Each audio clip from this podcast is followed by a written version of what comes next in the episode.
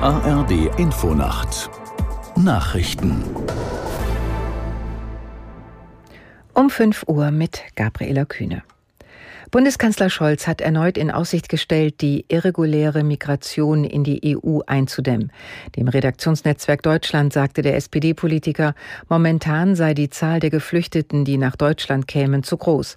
Aus der Nachrichtenredaktion Felix Tenbaum. Neben dem Schutz der EU-Außengrenzen verstärke man Grenzkontrollen zwischen verschiedenen europäischen Ländern, sagte Scholz.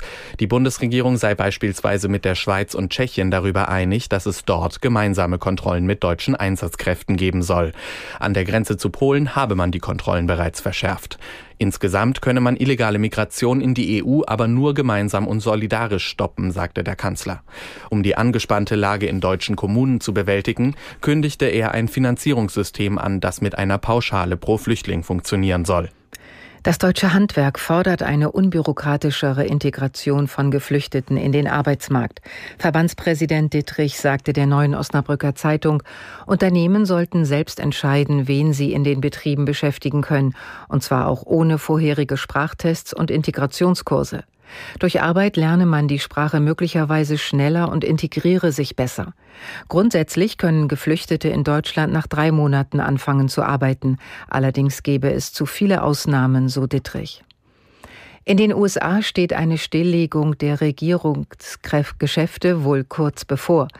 Die Republikaner im Repräsentantenhaus konnten sich nicht darauf einigen, einem Übergangshaushalt zuzustimmen.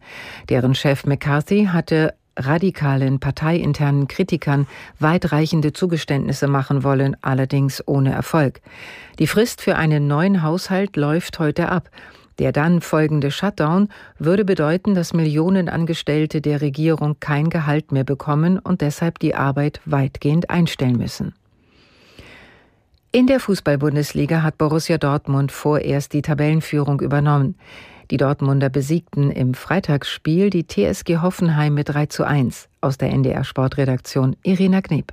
Das war ein wichtiger Charaktertest, sagte Torschütze Niklas Füllkrug. Diesen hat der BVB trotz Unterzahl bestanden. Der Auswärtssieg war erkämpft, aber schlussendlich nicht unverdient. Und so feierte Dortmund den dritten Sieg in Folge. Auch in der zweiten Liga hat es einen Wechsel an der Tabellenspitze gegeben. Der Hamburger SV setzte sich mit 1 zu 0 gegen Düsseldorf durch und verdrängte die Fortuna damit vom ersten Platz. Schalke 04 taumelt dagegen immer tiefer in die Krise. Der Absteiger war nach der Entlassung von Trainer Thomas Reis beim 1 zu 3 in Paderborn chancenlos. Das waren die Nachrichten. Das Wetter in Deutschland. Heute über Süden und Osten abziehende Schauer, sonst überwiegend trocken, 17 bis 25 Grad. Am Sonntag im Norden Regen, in der Mitte und im Süden heiter. Die Zeit 5.03 Uhr.